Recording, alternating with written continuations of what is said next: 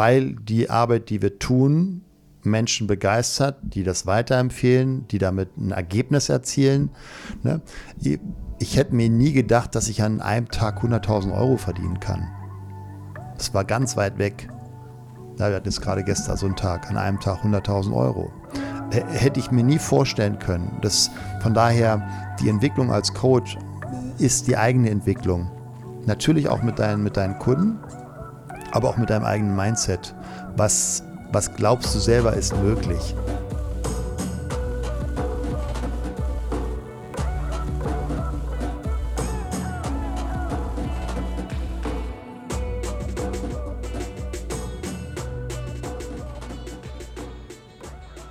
Den größten Fehler, den man im Leben machen kann, ist immer Angst zu haben, einen Fehler zu machen. Dietrich Bonhoeffer.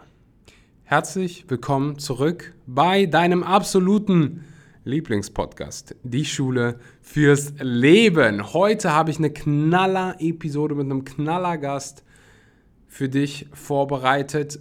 Im Englischen würde man jetzt sagen, you are in for a treat. Also die Episode heute ist einfach geladen mit Mehrwert. Und bevor wir gleich eigentlich auch direkt mit der Episode starten, will ich ganz kurz daran, daran erinnern, dass dieser Podcast hier ein sehr, sehr junger Podcast ist. Und falls du den Podcast, die Idee gut findest, dann lass bitte eine Bewertung da bei Apple Podcast. Also falls du ein iPhone hast, gerne einfach mal die Schule fürs Leben eingeben oder vielleicht hörst du den Podcast auch da eine Bewertung da lassen, Feedback da lassen. Das hilft enorm dabei, mehr Menschen zu erreichen und ultimativ diesen Planeten zu einem besseren Ort zu machen. So, in der Episode sprechen wir unter anderem darüber, wie du Coach wirst. Und für alle, die sich angesprochen fühlen, für alle, die sagen, hey, so eigentlich würde ich gerne mein Wissen in diesem Gebiet weitergeben und das Leben von Menschen verändern und sehr, sehr gerne würde ich das zu meinem Hauptberuf machen. Oder ich würde, vielleicht hast du schon eine Ausbildung gemacht und hast irgendein Zertifikat. Es fehlt dir aber so der letzte, der letzte Kick, die ersten Kunden aufzubauen, deine Message auf Social Media zu verbreiten, Leads zu generieren. Wenn das alles sich nach dir anhört, dann vereinbare gerne mal ein kostenloses Erstgespräch mit mir oder meinem Team, mit wahrscheinlich mit jemandem aus meinem Team. Und wir schauen uns das Ganze mal zusammen an, geben, uns, geben dir direkt mal schon den einen oder anderen Tipp und gucken, ob eine Zusammenarbeit Sinn macht, ob wir dir helfen können, ähm, was meistens der Fall ist. Ähm, ja, klick den Link unten in der Podcast-Beschreibung an, vereinbare einfach mal ein kostenloses Gespräch und Jetzt geht's dann aber auch los mit der Episode. Viel Spaß.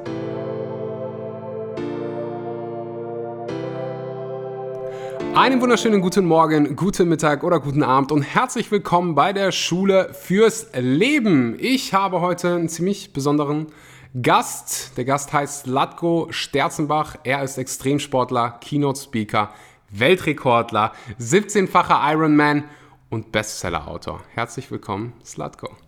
Hallo Axel, grüße dich. Wenn man das so alles liest, was du alles schon gemacht hast, dann denkt man nur so, oh, oh wow, seit wann lebt der Typ? naja, ich bin ja auch schon 54 Jahre jung. ja, ähm, gib, gib uns gerne mal so ein bisschen Kontext über deine Anfangszeit. Wir haben gerade so ein bisschen vorher, äh, bevor wir angefangen haben aufzunehmen, darüber gesprochen. Wie, wie sah es bei dir aus, als du noch zur Schule gegangen bist, als du gerade damit fertig geworden bist? Ähm, kannst du uns so ein bisschen Kontext darüber geben? Mm, als ich noch zur Schule gegangen bin, ähm, da war ich einer der unsportlichsten, äh, wurde gemobbt, ähm, war alles andere als selbstbewusst und hatte die Idee, dass ich Medizin studieren möchte, mhm. weil ich Arzt werden wollte. Aber mein Abitur war nicht gut genug, also habe ich erstmal eine Ausbildung vorher gemacht, nämlich die Ausbildung zum Krankenpfleger.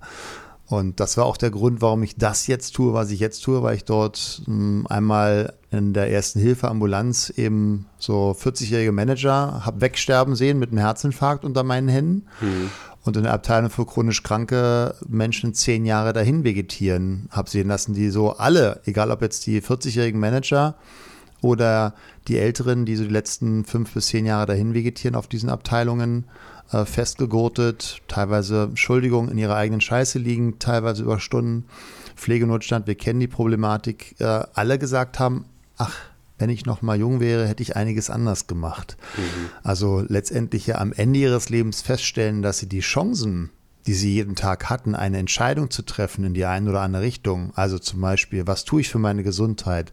Was tue ich für den einen Tempel, den ich habe? Äh, was tue ich für meine Erfüllung im Leben? Äh, diese Entscheidung nicht getroffen haben und das eben bereuen. Und ich habe dann in der Ausbildung als Krankenpfleger gemerkt, das ist nicht meins, weil erstens, die sind ja schon krank. Und zweitens kam ich überhaupt nicht mit Hierarchie klar. Also ich habe mich immer als Krankenpflegeschüler, das ist so knapp oberhalb der Putzfrau in der Hierarchie des Krankenhauses, mit den Chefärzten angelegt, wenn ich deren Verhalten unmenschlich fand. Also wusste ich, das wird nichts mit der Karriere, weil wenn du selber mal Karriere machen möchtest, also Chefarzt werden möchtest oder eine eigene Praxis aufmachen möchtest, nehmen wir mal Beispiel Orthopädie, dann brauchst du ja eine Anzahl von Operationen, damit du deinen Facharzt machen kannst. Ja? Mhm. Ähm, so, die, die, bekommst du aber nur, wenn du vorher in der Schleimspur des Oberarztes hinterhergelaufen bist. Von daher wusste ich, das, das wird nichts. Und ich habe mir ausgerechnet, das dauert 13 Jahre, bis ich irgendwann mal selbstverantwortlich arbeiten kann. Das ist mir zu viel Lebenszeit. Mhm. Dann habe ich gesagt, so, dann mache ich präventiv was. Hm, fange ich bei Kindern an. Dann habe ich Lehramt studiert, Sport und Germanistik habe mich selber währenddessen finanziert, am Wochenende im Krankenhaus gearbeitet, in der Woche im Fitnessstudio so ein bisschen angefangen und habe dann im letzten Semester, also nach fünf Jahren, gemerkt, ah, nee, Lehrer auch nicht. habe dann das Studium weggeschmissen. Alle gesagt, bist du verrückt, du kannst jetzt nicht fünf Jahre Studium wegschmeißen, aber es ist ja nicht weggeschmissen. Ich habe ja viel gelernt, was ja auch ein gutes Fundament äh, auch für meine jetzige Tätigkeit ist äh, und habe dann angefangen, Diplom-Sportwissenschaften zu studieren, Prävention, Rehabilitation. Das habe ich auch zu Ende studiert, also habe da auch ein Diplom und fing nebenan schon 1987, da gab es das noch gar nicht, ähm, in Deutschland offiziell Personal Training angefangen. 87? Ich weiß das noch wie heute. Ich, 1987, da hatte ich meinen ersten Kunden, das war ein Geschäftsführer, der hat eben gehört, dass ich mich für einen Ironman vorbereite und dann dachte er, Mensch, kannst du mich dann nicht mal für einen Marathon vorbereiten? Mhm. Und dann habe ich 30 D-Mark, die Währung kennst du, glaube ich, gar nicht, Natürlich, oder? Kaum so jung bin ich auch nicht. 15, warte, äh, ja, noch. Ich weiß gar nicht, wann, wann ist die D-Mark abgelöst worden? Ich weiß es gar nicht Anfang äh, irgendwie 2001 oder so würde ich jetzt aus dem Bauch. 2000? Ah, mir kommt das schon so ewig vor. Ah, ja, okay. Da war ich fünf. Also, dann kennst du es natürlich schon. So, so, jung bist du dann auch nicht. Ähm, ähm, 30 D-Mark fürs gemeinsame Joggen gehen. Ich sagte, wie cool ist das denn? Und habe dann aber relativ gemerkt, und das ist auch so das Konzept, was sich immer mehr ausgebreitet hat, selbst wenn ich jetzt mit dem drei Stunden alles richtig mache, hat er immer noch 165 Stunden in der Woche, wo er es falsch machen kann. Ne? Mhm. Ne? Also wenn ich mit dem Fettstoffwechsel trainieren möchte, aber der trinkt vorher seine Apfelsaftschorle, dann ist die Fettverbrennungseinheit für ein A. Punkt, Punkt, Punkt. Mhm. Ähm, also nicht wirksam. Und, oder wenn ich mit dem Muskeln aufbauen möchte, aber der mit einem Cortisolspiegel unterm Dach ankommt und der Testosteronwert im Keller, dann habe ich auch keinen Effekt mit meinem Training. Also so hat sich dann so langsam der holistische Ansatz bei mir entwickelt. Ich habe dann Orthomolekularmedizin mich sehr intensiv ähm, mit auseinandergesetzt. Dann kam ja Spinning nach Europa.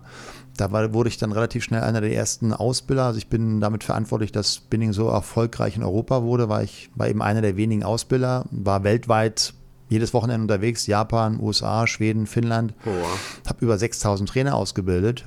Und dadurch, dass ich mit dem Personal Training so erfolgreich war, hat mich dann irgendwann mal der größte Fitnessverband in Deutschland, SAS Beta, angesprochen, kannst du nicht mal für uns Personal Trainer ausbilden? Habe dann über 600 Personal Trainer in Deutschland ausgebildet und nebenbei fing das an, dass in meinen Coachings, aber auch in meinen Kursen im Studio dann Menschen zu mir kamen, du erzählst immer so viel in deinem Spinning über mental und kannst du nicht mal mein Vertriebsteam fit machen? so fing das dann im Jahr 2000 an mit Keynote Speaking. Also ich würde das noch nicht als Keynote äh, bezeichnen, was ich damals gemacht habe, aber mit bestem Wissen und Gewissen und mit Leidenschaft. Mein erster Kunde war dann Cisco, zweite Kunde war dann Capgemini und dritte Kunde war dann McKinsey. Und mit den Referen Referenzen hat sich das dann so von Jahr zu Jahr gesteigert. Mhm. Ja, das ist so in, in, ganz kurz mal mein Lebenslauf bis, bis Corona 100 Tage im Jahr unterwegs gewesen mit Speaking auf großen Bühnen mit bis zu 15.000 Teilnehmern, Lanxess Arena. Aber auch mal nur vier Tage mit vier Vorständen Visionsarbeit, also wirklich das komplette Spektrum, alle Branchen durch. Ich glaube, ich habe alle DAX-Unternehmen, außer Porsche, die fehlen mir noch. ähm, aber ansonsten war ich bei allen DAX-Unternehmen mittlerweile als Speaker gebucht, als Experte. Ja, und dank Corona, ich sage das ganz bewusst, durfte ich mein Business komplett ja, umstellen. Das war ja eine Vollbremsung von 100 km/h auf null innerhalb einer Woche. Mhm. Plötzlich war kein Auftrag mehr da und ich hatte ein Glück, ähm, zwei Jahre vorher schon angefangen, eine sehr umfangreiche Online-Akademie aufzubauen. Und das ist das, was wir jetzt im letzten Jahr äh, im Corona, das war das erfolgreichste Jahr meiner gesamten Karriere, äh, mit Abstand ähm, Coachings machen mit Führungskräften. Mhm. Ja.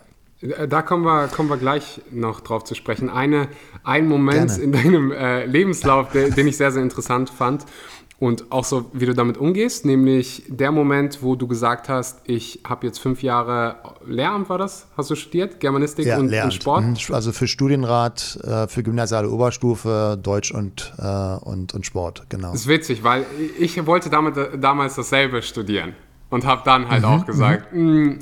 nee, das dauert mir dann schon zu lange. Ähm, also 13 Jahre wär, wär, hätte ich schon gar nicht die Geduld gehabt, aber äh, ja, ich wollte damals dann noch schneller Geld verdienen und hast du nicht gesehen und hatte dann noch so ein paar Probleme zu Hause. Ähm, aber darum soll es nicht gehen. Vielleicht, was ging in dir mental damals vor, dass du wirklich sagen konntest, hey, ähm, das ist hier nicht verschwendete Zeit, weil ich bekomme von vielen die Nachricht, hey, ich studiere gerade irgendwas und weiß eigentlich, ich habe jetzt keine Lust mehr darauf. Damals hat sich richtig angefühlt, aber jetzt ist es nicht mehr das mhm. Richtige. Ich würde lieber mhm. das machen. Ich würde mich lieber selbstständig mhm. machen. Was, was empfiehlst du diesen Menschen, die gerade in dieser Situation sind, irgendwas zu studieren, was sie eigentlich nicht mehr machen wollen, wo sie es einfach wissen? Ich das ist eine coole Frage, wenn ich jetzt so reflektiere. Ich, ich glaube, der Auslöser war, dass ich einen extremen Kontrast erlebt habe. Kontrast daher, dass wir in dem Fitnessstudio, wo ich als Trainer war, haben wir das sogenannte Andreas Bredenkamp-System eingeführt. Das heißt, dort haben wir uns überlegt, es ist doch Quatsch, dass ein Diplom-Sportwissenschaftler oder ein Physiotherapeut oder auch ein Fitnesstrainer zwölf Zeitstunden den Leuten fünf Übungen zeigt. Dafür brauchst du kein Sportstudium, um den jemandem die Beinpresse zu erklären, sondern lass uns doch diese zwölf Menschen zusammennehmen in einen kleinen Kurs und diese zwölf Zeitstunden zu verwenden, um den beizubringen, wie aus Bewegung Training wird, weil das zeigen ja Studien von 100 Menschen, die ins Fitnessstudio gehen, erreichen nur ungefähr sechs ihrer Ziele. Viele bewegen sich, aber sie trainieren nicht, mhm. ja, weil sie die Trainingsprinzipien nie gelehrt bekommen haben. Und das ist das, was wir gemacht haben. Wir haben Trainingsprinzipien gelehrt, wir haben erklärt, was ist der Unterschied zwischen ein- und mehrgelenkigen Übungen, wie wird Ausdauertraining wirklich so effizient, dass du mit wenig Aufwand wirklich in die Fettverbrennung kommst oder dein Herz-Kreislauf-System kräftigst. Ähm, was passiert in der Muskulatur, ob du jetzt drei Wiederholungen machst, 15 oder 25. Ne, das sind ja unterschiedliche Wirkungen nach dem SID-Prinzip. Und das war so der eine Impuls, der sagte, wow, das macht mir Spaß. Andreas Bredenkamp war sicherlich einer der Gründe, warum ich jetzt so sehr stark in Metaphern komplexe Dinge runterbrechen kann, dass es im Kopf Klick macht. Ja, also die Erklärung von Superkompensation mit Hornhaut erklärt. Und das sind alles so Metaphern, die bleiben im Gehirn und dann verstehen es die Menschen und dann setzen sie es auch schneller um. Das war der eine Punkt. Und der andere Punkt war, dass ich äh, im Fitnessstudio natürlich auch da, wie überall woanders auch, dann irgendwann mal mit Networking in Kontakt kam. Und ähm, ich hatte damals Morbus Bechterew. Das ist ja so eine Erkrankung, wo die Wirbelsäule chronisch entzündet immer mehr und kyphosiert. Also man kann dann irgendwann nicht mehr nach oben gucken, weil die Wirbelsäule so verkrümpft ist. Gibt es jetzt seltener, aber früher war das noch häufiger und ich hatte immer Schmerzschübe. Und dann habe ich eben mal ein Nahrungsergänzungsprodukt ausprobiert und nach einem halben Jahr ist mir das bewusst geworden, so, sag mal, wo sind meine Schmerzen? Mhm. Ähm, das war für mich ein sehr starker Konvinzer für die Wirkung von Nahrungsergänzung, was ich seitdem mein Leben lang nehme. Ähm, und oder auch andere Produkte jetzt als jetzt früher. Aber dann bin ich natürlich so in dieses Networking so ein bisschen reingekommen, neben meinen zwei Studien. Also ich habe sozusagen dann, als ich gewechselt habe, zwei Semester gleichzeitig studieren dürfen. Neben dem Training für den Ironman, neben dem Fitnesstraining und noch manchmal am Wochenende im Krankenhaus. Also ich hatte so eine gute 100-Stunden-Woche, mhm. ähm, die ich unterwegs war. Und im Networking war, ne, da kommst du, kennst du ja vielleicht, dann gehst du auf eine Veranstaltung, dann ist da Motivation, die Leute haben Spaß, du, die wollen was lernen. Und das war so ein Kontrast zu dem, ja, Herr Sterzenmach, ähm, Sie machen jetzt bitte mal, es ist gerade Hochsommer, Herbstgedichte mit den Schülern. das war einfach, der Kontrast war, glaube ich, zu stark. Die Kinder haben mir riesen Freude bereitet, aber ich meine, wir alle kennen Lehrerzimmer. Ja, diese, ist nochmal, ja, jeder Lehrer, der gerade zuhört, es gibt wunderbare Lehrer. Lehrer ist ein so wertvoller Job, nur das System ist einfach Kacke. Ja, ich sage das mal so deutlich. ähm, das System ist einfach sowas von veraltet. Es äh, wurde damals entwickelt, um Menschen für den Krieg vorzubereiten und da hat sich irgendwie, ja, jetzt ist der Krieg vielleicht irgendwie in der Wirtschaft. Also die, die System, Konfiguration, um das mal so auszudrücken, ist nicht wirklich geeignet, um, um Menschen zu fördern. Das, was ja dein Bestreben auch mit diesem Podcast wahrscheinlich ja auch hast, mhm. unter anderem, oder meins ja auch. Also Menschen in ihre Stärke bringen, ähm, positive Glaubenssätze zu installieren und nicht negative, so wie es in der Schule gemacht wird. Nicht das Prinzip, ich bin nur etwas wert, wenn ich leiste. Das lernen wir in der Schule auf unbewusste Art und Weise jeden Tag.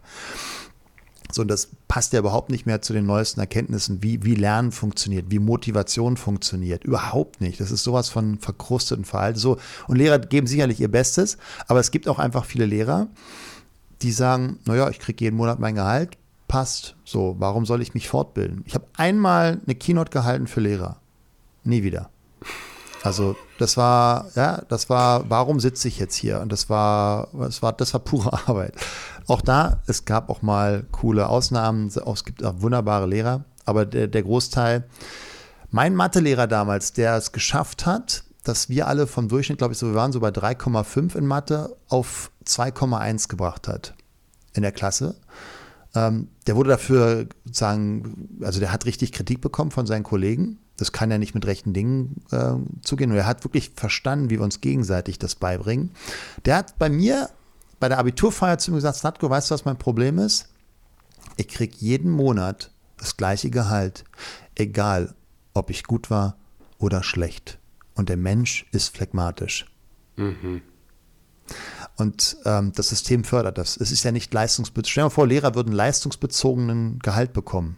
Sie würden von ihren Schülern bewertet und benotet werden.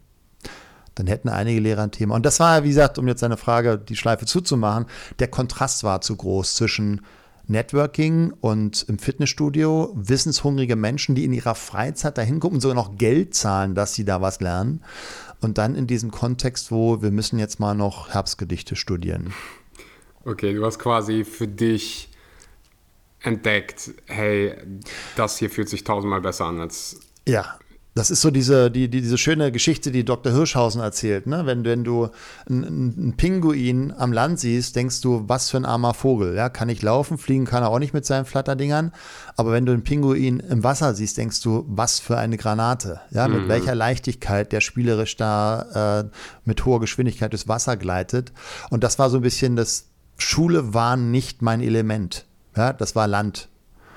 Und so der freie Markt, das war das Wasser. okay, verstehe.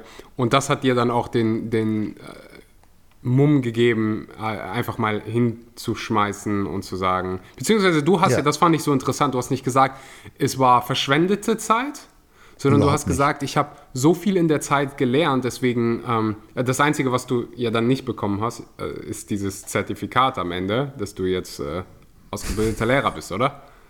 Ja, also ähm, ich durfte ja wirklich in meinem Leben schon, schon viele, also über 1000 Führungskräfte, Vorstände, Olympiasieger, Weltmeister begleiten. Meinst du, da hat einer nach meinem Zertifikat gefragt? Keiner. Keiner. Keiner.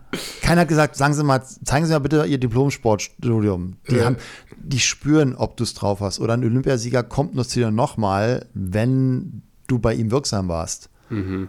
Ja, wenn ich mit Katrin Thoma, Weltmeisterin Ruder, an einem Tag neue Mentaltechnik entwickle, damit sie beim Olympia-Qualifikationstag, wo sie von ihrem eigenen Trainer gestresst wird durch falsches Wording, in der Entspannung bleibt, da brauchen wir nicht über die Diplome sprechen, sondern ist es wirksam, was ich tue? Ein Vorstand bucht mich nur über vier Jahre im Training, der hohe Effizienzgrade erwartet mhm. bei seinen Mitarbeitern, ähm, wenn das Ganze funktioniert. Klar brauchst du ein Wissen. Ne? Und das ist auch, wo ich sage, das Wissen, das kann mir ja keiner nehmen. Und ich glaube, das, was wir vorhin kurz vor dem Podcast besprochen haben, wir lernen über Kontrast, wir lernen über Erfahrung. Ne? Also sich so selber eine andere Umgebung bewegen, ein anderes Land, weil ein anderes Land hat andere Glaubenssätze und dann merkst du so, huch, es braucht kein Geld, um glücklich zu sein, ja, oder huch, die denken ganz anders über Natur oder über Gott oder über Familie.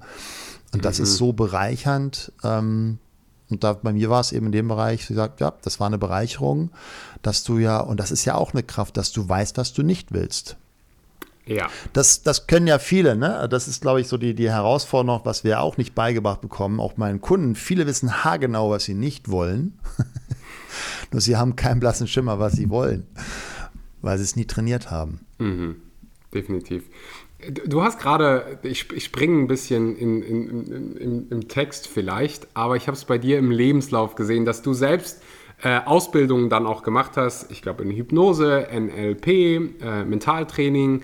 Würdest du sagen, du brauchst diese Ausbildung, du brauchst diese Zertifikate oder ist ähm, das Wissen alleine äh, entscheidend? Ähm, vielleicht, vielleicht aus deiner Erfahrung. Na, es ist kein Entweder-Oder, ne? sondern in meiner Welt ist ähm, so wie mal der Willy Bogner das in meinem Seminar gesagt hat, es ist ein sowohl als auch. Also mhm. klar ist eine gelebte Authentizität in, in meiner Welt für ein verantwortungsvolles Coaching schon, das ist eine andere Energie. Ja, ich kann als Diplom-Sportwissenschaftler jemand erklären, warum beim Marathon bei Kilometer 30, wenn er sich mit nicht genügend Kohlenhydraten versorgt, die 1 Gramm Kohlenhydrate pro Kilogramm Körpergewicht pro Stunde, dass dann irgendwann mal diese berühmte Mauer kommt. Das kann ich ihm erklären. Nur es ist nochmal eine ganz andere Intensität von Energie, wenn du es selber mal gespürt hast. Mhm. Ja, das, da, da, kommt, da kommt eine andere Schwingung rüber, ähm, wenn du das deinen Kunden erzählst. Und das ist das, was in meiner Welt auch wirkt, neben der sozusagen dem rationalen Verstehen, was ja wir glauben, dass das uns unser Leben formt, sondern nee, wir sind ein emotionales Wesen. Äh, die Emotion ist immer 500 Millisekunden schneller als der Ratio. Von daher sind wir ganz stark von unseren Emotionen gesteuert. Und die Emotionen, die ich rüberbringe, sage, weißt du, und das fühlt sich so, wenn die, du hast das Gefühl, du läufst gegen so eine Wand. Das ist so, du kriegst keine Luft. So, das kannst du nicht erzählen, wenn du es nur studiert hast. Mhm. Das kannst du nur erzählen, wenn du es selber erlebt hast. Ähm, so von daher, den Bereich, den du als Coach coachen möchtest, den darfst du schon authentisch vorleben. Ähm, ich glaube auch, dass jetzt in der in den heranwachsenden Generationen, die das auch viel schneller spüren, ob das wirklich authentisch ist oder ob da jemand ein, ein Showtheater macht, ne? so à la Chaka Chaka. Ähm, ich will jetzt keinen Namen nennen, aber es gibt Motivationsgurus, die, die, die erzählen ja was, was sie selber nicht wirklich leben. Mhm. Ja? Ähm, und das Fachwissen in Bezug auf, ich will lernen, warum funktionieren die einen Dinge und die anderen nicht. Ja, also ich habe ähm, NLP von Practitioner, Master, Hypno, NLP, Com-Trainer, NLP, Metaprogramm, NLP, Ausbildung. Also ich habe das volle Programm, was es gibt. Ich habe äh, Wingwave, ich habe Hypnose, ich habe psychologische Kinesiologie-Ausbildung. Ich habe jetzt ganz aktuell die M-Trace-Ausbildung beim Dirk Eilert gemacht ähm, weil ich immer mal wieder Kunden hatte, wo ich gemerkt habe, ich komme nicht an den Kern. Ich, ich finde den, find den Knacksus nicht. Ja, irgendwas hat nicht funktioniert und das, das macht mich dann wahnsinnig, weil ich sage, nee, ich will den, ich will den kriegen, ja, ich will dem helfen. Ähm, und ich habe sehr, sehr viele Erfolge mit den Glaubenssatzauflösungen, die auch unsere Kunden bei uns lernen, ähm, Glaubenssätze aufzulösen, weil alle sprechen vom Mindset, aber in meiner Welt verstehen die wenigsten, was es wirklich bedeutet. Und trotzdem gab es Punkte, wo ich sage, hm, hier hat die Glaubenssatzauflösung nicht funktioniert. Woran, woran lag es? Und dann liebe ich es einfach, zu Menschen zu gehen, die nichts anderes tun, als das zu studieren und tagtäglich anzuwenden. Also ich weiß gar nicht, wie viele Tausende von Coaching-Einheiten Dirk Eilert hinter sich hat mit, mit Traumata-Patienten, mit also wirklich das komplette Portfolio. Und was ich bei ihm, um jetzt ein bisschen Werbung für ihn zu machen, freut er sich hoffentlich. Ich schreibe ähm, schon gerade seinen Namen auf. ja, ja, ist, also ich würde sagen, er ist einer der besten Ausbilder, die wir in Deutschland haben, wenn es um emotionales Coaching geht, weil er extrem wissenschaftlich fundiert ist. Also die haben wirklich die neuesten Studien. Jede Woche machen die Recherche, welche neuen Studien gibt es in der Neurowissenschaft. Und leider, viele Coaches haben eine Methode gelernt und sagen, die Methode ist es. Aber es ist nie die Methode. Mhm. Sie bildet nur eine Möglichkeit. Das ist so ein bisschen, ne, wenn ich einen Hammer habe, dann sind alle Probleme Nägel. Aber wenn ich mehrere Methoden zur Hand habe, ob das jetzt NLP ist, ob das Hypnose ist, ob das Wingwave ist, auch wenn es jetzt wissenschaftlich nicht mehr ganz aktuell ist, egal, aber sie funktioniert ja auch bei vielen, ähm, dann darf ich überprüfen, was ist der gemeinsame Nenner von dem, warum funktioniert es. Und da zeigen uns einfach, ja, ist mal diese Möglichkeiten mit Gehirnscans einfach sofort, was für eine Reaktion habe ich in welchem Areal, wenn ich das oder jenes tue. Ähm, und das mag ich bei der Methodik von, von Dirk Eilert, dass er die Methoden, die er entwickelt, also jetzt neu das M-Trace, ähm, wirklich auch aus der neuesten Gehirnwissenschaft bestätigt und erklärt werden. Ja, also wenn ein NLP-Trainer noch vorbeikommt sagen, ja, es gibt dir äh, deine Augenrichtung bestimmt über visuell auditiv kinästhetisch erinnert, was für ein Schwachsinn, ist vollkommen überholt. Wenn Kommunikationstrainer sagen, ja, 55 Prozent ist Körpersprache und nur 7 Prozent Inhalt, was für ein Schwachsinn, ist überholt. Also da werden äh, so viele alte Glaubenssätze noch transportiert und immer wieder wiederholt und meinen, dann wird es dadurch richtig. Nein, äh, da dürfen wir Coaches, einfach weil wir auch einen verantwortungsvollen Job haben, äh, uns auf die Reise machen, was, was ist wirklich der neueste Stand. Und da hat sich in den letzten Jahren einfach extrem viel getan äh, mit, mit den Möglichkeiten, die wir jetzt haben. Und von daher sage ich, ja, das ist ein verantwortungsvoller Job. Ne? Also wenn du jemanden falsch behandelst im Coaching und du, du, du checkst das nicht, dass du da sagst, pass auf, das ist hier wirklich ähm, eine Situation, ob das ein Trauma ist oder ob das eine ähm, stärkere Depression ist oder was auch immer oder da sind Suizidgedanken, dann hat das bitte nichts mit Coaching zu tun. Ja, der darf therapiert werden. Nicht nur, dass du dich rechtlich da ziemlich in, äh, in, in heikle Gewässer bewegst mit, mit, dem Vorgehen. Das ist der andere Punkt, wenn was passiert, dann kommst du in Teufels Küche. Aber ich finde auch einfach aus, aus Verantwortungsgründen. Also ich habe gerade jetzt letzte Woche habe ich einen Kunden, der wollte bei uns in das Jahrescoaching kommen. Ich habe den abgelehnt und gesagt, pass auf, ähm, du hast sechs Angst, also sozusagen so Tage, wo du extreme Angstattacken hast im, im Monat. Das ist nicht mein Thema.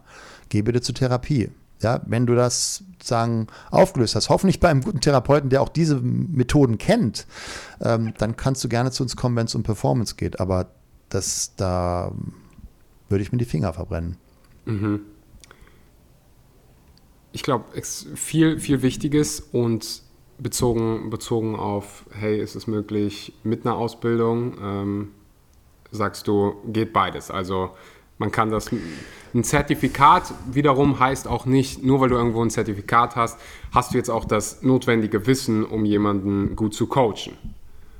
Das hängt so ein bisschen von der Ausbildung ab. Ne? Also wenn natürlich ähm, jetzt ein, also wie ist die Ausbildung ausgebaut? Ne? Hast du ein Online-Programm vorher, was du vorbereitest? Hast du in der Ausbildung dann, dadurch, dass du das Wissen schon hast, nochmal eine Wiederholung, Vertiefung und dann aber auch das Anwenden unter Aufsicht mit einem Coach? Ne? Also ähm, das halte ich für ein Vorgehen, was, was sinnvoll ist, dass du in der Ausbildung viel Zeit hast für Üben. Mhm. Immer mit einem Dritten, der das schon kann. Ja. Ähm, ja, also immer jeder, jeder Coach oder auch jeder Speaker, ja, wenn wir jetzt mal zu diesen Motivationsspeakern zurückgehen, jeder bekommt das Publikum, was er verdient und was zu ihm passt. Ne? Ähm, nur ich habe für mich immer gedacht, hm, ich habe eine Verantwortung. Und wenn sich da jemand auf die Bühne stellt und nicht bewusst ist, dass seine Sprache eine Auswirkung hat auf seine Teilnehmer und dann so bei einem habe ich mal mitgezählt, 90 Minuten 100 Mal, du musst und dann musst du und dann musst du lächeln, dann musst du das morgens, wo ich sage, müssen ist ein Stresswort. Da geht jeder von uns unbewusst, nicht bewusst, aber unbewusst auf Distanz, sagt, nö, muss ich nicht. Mhm. So, also wenn ich mal ein Motivationstrainer seine Sprache beherrscht und ich weiß, dass Priming die ganze Zeit passiert, dann frage ich mich schon, wie bewusst ist dieser Trainer sich seiner Wirkung? Ja? Wie verantwortungsvoll geht er um? Ähm, und ich glaube, das ist aber auch etwas, wo sich gerade viel bewegt. Ähm, das ist ein Anspruch, den nicht nur der Dirk hat, den ich auch sehe. Wir dürfen das Coaching, was ja gerade extrem am, am Wachsen ist, ähm, auf ein, auf ein seriöses Fundament bringen. Es gibt viele Coaches da draußen, die sagen, ich mache jetzt mal Coaching, aber ja, so nach dem Motto von James Dean, denn sie wissen nicht, was sie tun, unterwegs ist. ja. Ich ähm, muss dazu sagen, ich sehe auch viele, die sich mit dem, aus, besonders im Ernährungsbereich, viele, ja. die dann eine richtig gute Ausbildung machen ich werde jetzt hier mal keine Namen nennen. Ähm nee, ich wollte sagen, was heißt richtig gute Ausbildung? Also wenn die bei der DGE sind, dann ist es keine richtig gute Ausbildung. Nein, nein, nein, nein, nicht, nicht bei der DGE, nicht bei der DGE. Nee, nee, nee, nee, nee. Also da gibt es so die ein oder andere Online-Akademie auch, wo ich so die Insights habe, was wird vermittelt, ja. wo ich sagen kann, hey, ähm, das hier ist fundiertes wissenschaftliches äh, mm, Wissen mm. und weiß auch von, von anderen Ernährungswissenschaftlern, die sich das angeguckt haben, haben gesagt, ja, okay, ähm, mm. Das hier ist ein sehr gutes System. Die machen dann die Ausbildung zum Ernährungscoach, Ernährungsberater und lernen aber da, in Anführungszeichen, nur das Wissen. Und dann kommst du halt in, in ja, ich wollte gerade sagen, in die harte Welt, aber sie ist ja nicht hart. Du lernst nur nie, wie du guter Unternehmer bist. Die lernen nicht, wie du die ersten Kunden Gut. gewinnst. Ja, das ist ja ein anderer Part, ne? Das mhm. ist ja, das ist ja ganz, das ist ja ein grundlegendes Problem im Coaching, dass viele zwar es lieben, sich in, in, in dem Bereich ihre, wo sie sich sagen, ähm, für begeistern fortbilden, aber nicht verstehen, dass wenn sie ja wirklich damit erfolgreich sein wollen, auch andere Bereiche lernen dürfen, wie Marketing, wie Verkaufen. Ne? Also das weiß ich aus eigener Historie. Äh, ich war bis vor zwei Jahren, habe ich nie verkauft. Ja, erzähl ja, vielleicht also, ein bisschen mal. Ich glaube, das kann ja, für einige gerne. Also interessant also hab, werden, für, für mich selber. Du hast davor die 30 D-Mark angesprochen. Ich ja, weiß noch, genau. als ich meine ersten Online-Coachings gemacht habe, die haben irgendwie, da habe ich 79 Euro für verlangt, ähm, weil ich halt so einfach so die, weil ich halt einfach keine Ahnung hatte. Ja. Also ich, wie gesagt, das hat sich ja so langsam gesteigert. Ne? 30 D-Mark, dann bin ich 2000 nach München, dann waren das, glaube ich, dann ja irgendwann mal so 100 Euro, dann wurden es 150 Euro die Stunde. Dann kam das mit dem Speaking, da habe ich mit 500 Euro angefangen, da habe ich dann jedes Jahr um 1000 erhöht. So kannst du auch sagen, jedes Buch nochmal ein Tausender mehr. Ähm, so, jetzt bin ich bei, beim Honorar von 8000 Euro für eine Stunde. Ähm, wobei das jetzt auch noch zu günstig ist, haben wir gerade festgestellt für unser Unternehmen. Wenn ich da anderthalb Tage unterwegs bin, dann äh, kann ich zu Hause viel mehr Geld verdienen mit den Coachings. Egal.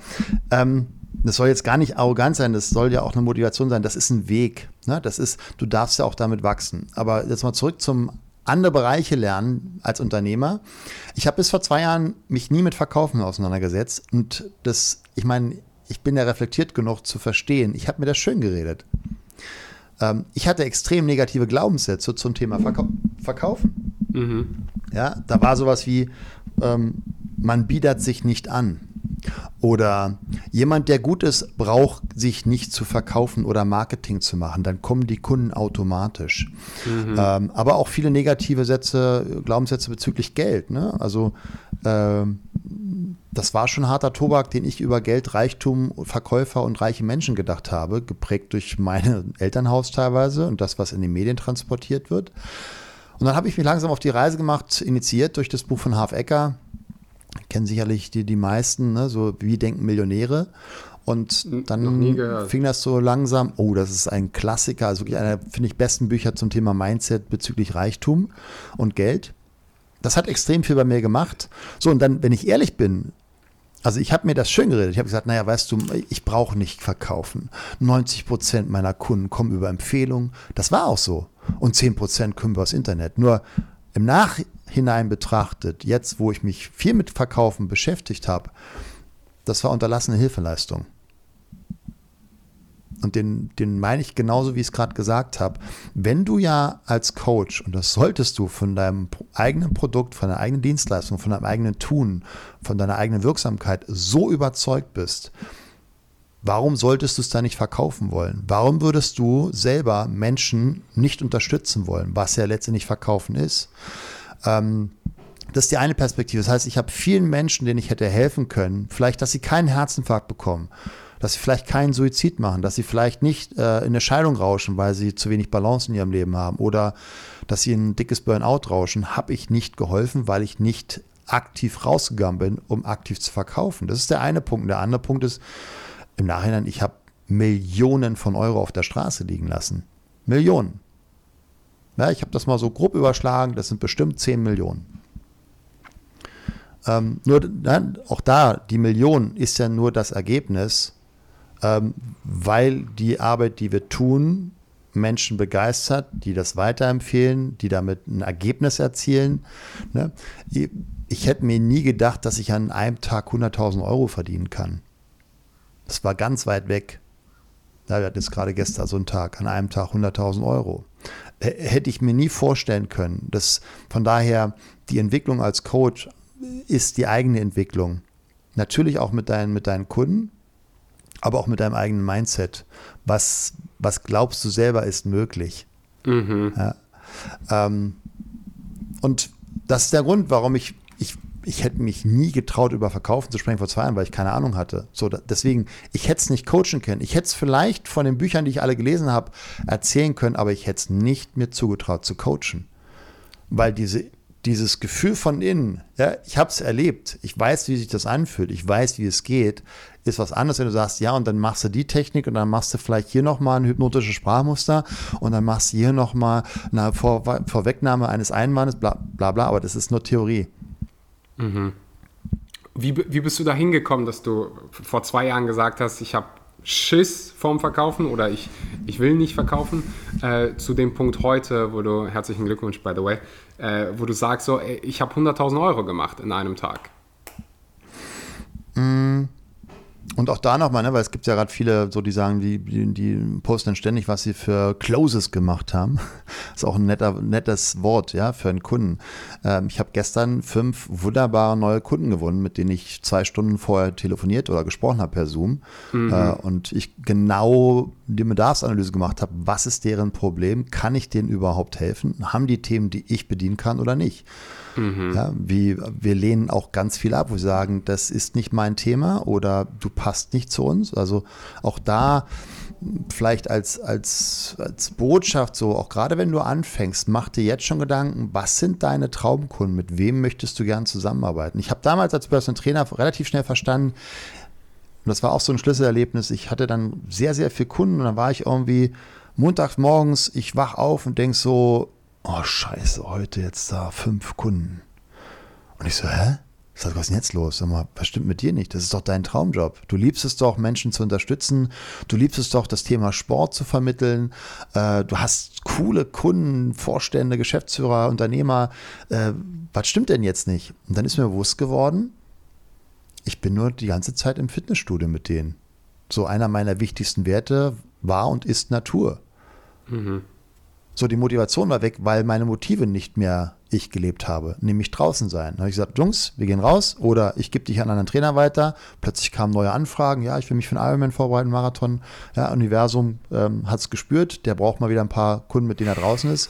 Und siehe da, ich war wieder ganz nah draußen und siehe da, die Motivation war wieder da. Also mit welchen Kunden möchtest du zu tun haben? Ich war nie der Personal Trainer. Ich, ich finde das bewundernswert und es gibt Trainer, die sich darauf spezialisieren, die zum Beispiel jetzt mal äh, ja, Mütter nehmen, die nach der Schwangerschaft 30 Kilo zu viel haben und die die bemuttern und die die coachen und die haben einen Riesenspaß. War nie meine Welt. Mhm. Ist nicht mein Klientel. Ja, ich ziehe eher Männer an, die so um die 40, äh, 45 sind, die sagen so, ich will nochmal higher performen. Ähm, und das war damals genauso auch schon. Ich habe zwei, einen Vorstand einer großen deutschen Bank, ich sage keinen Namen, einen, einen erfolgreichsten Immobilienunternehmer, den wir in Deutschland haben, habe ich zum Ironman gebracht. So, das, das war meins, weil ich es ja auch selber gemacht habe. Und das finde ich dann, um die Schleife auch hier wieder zuzumachen, authentisches Coaching. Ja, die, und das spüren die. Ja? Je weiter du nach oben gehst, desto mehr spüren die sehr, sehr schnell, ob du dein Metier beherrscht und um deine Frage zu antworten, dann brauchst du keine Zertifikate. Ich habe auch nie die Ausbildung gemacht, weil ich Zertifikate haben wollte, sondern ich habe die Ausbildung gemacht, weil ich was lernen wollte. Mm. Ja, also okay. ich habe ich hab das mal letztens zusammengerechnet, weil ich das auch meinen Kunden immer sage, die bei uns dann reinkommen. Diese Akademie, die du genießen darfst, die hat einen Wert von 500.000 Euro. Weil das ist das, was ich in den letzten 33 Jahren in meine Fortbildung investiert habe, ohne Reisekosten, ohne Lernkurven, ja, eine Online-Agentur, die mir das Blaue vom Himmel äh, versprochen hat äh, und dann 80.000 Euro von mir einfach mit der Gießkanne über Deutschland ausschüttet, ohne Zielgruppendefinierung. Ja, also die, die, Lernkurven, die sind auch noch nicht mit dabei äh, als Unternehmer. Die dazugehören, ja, oder 50.000 Euro, weil ich keine guten Arbeitgeberverträge oder Arbeitnehmerverträge gemacht habe. Das sind alles so Learnings, die gehören einfach dazu. Die kriegen die dann gratis in, in, dem, in dem Coaching. Ähm, ja, also von daher bin ich wissenshungrig. Ja, will ich hm, hier, ne, also ist jetzt gerade heute Morgen wieder eine halbe Stunde gelesen, das ist eben vom Dirk Eilert M-Trace zum Beispiel, ne, weiß nicht, 500 Seiten oder so. Ähm, ich will einfach wissen, was, warum funktioniert das? Ja? Warum ist das, warum ist das so wirksam, was wir, was wir da tun? Das finde ich spannend. Mhm.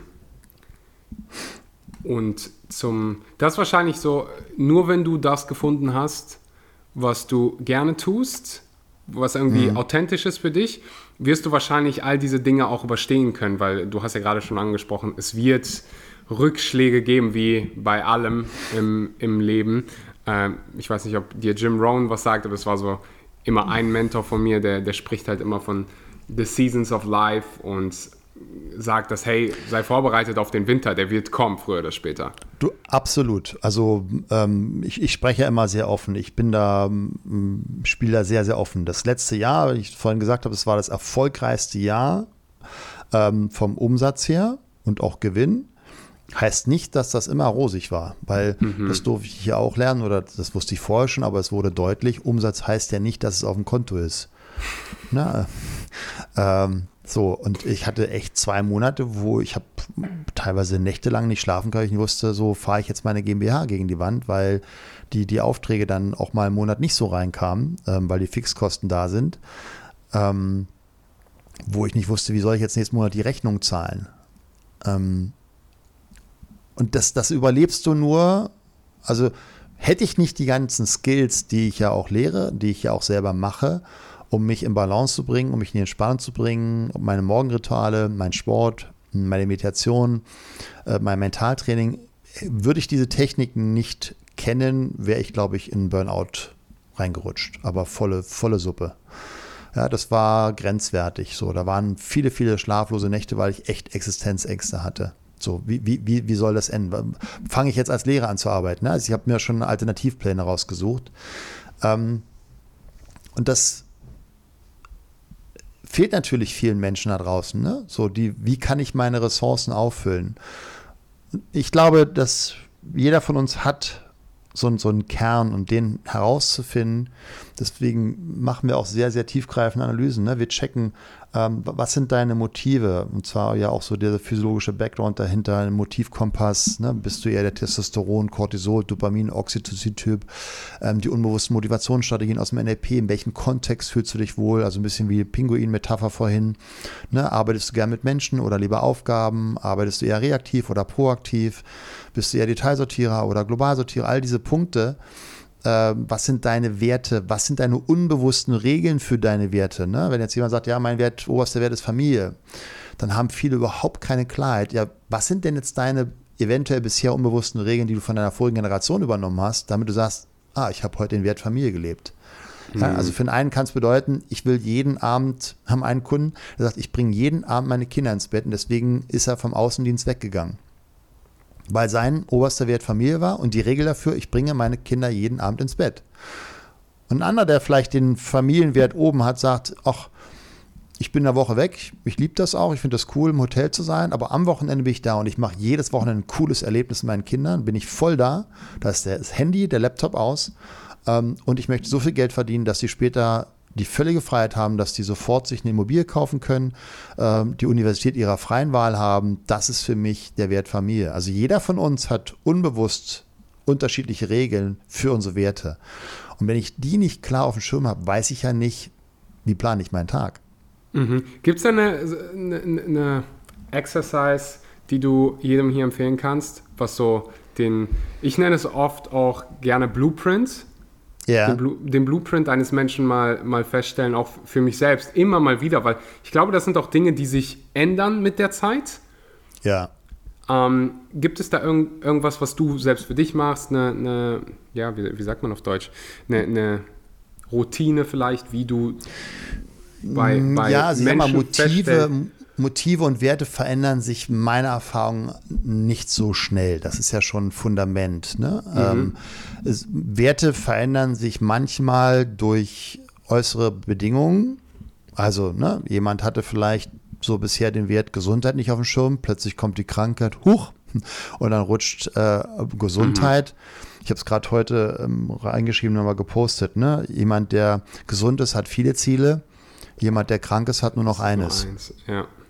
Ähm, oder was wir auch beobachtet haben bei, bei den vielen, wir machen ja sehr ausführliche Analysen halten das auch statistisch so ein bisschen fest, als Jahre 2008 war, ne, Krise, da war plötzlich der Wert Sicherheit bei vielen ganz weit oben.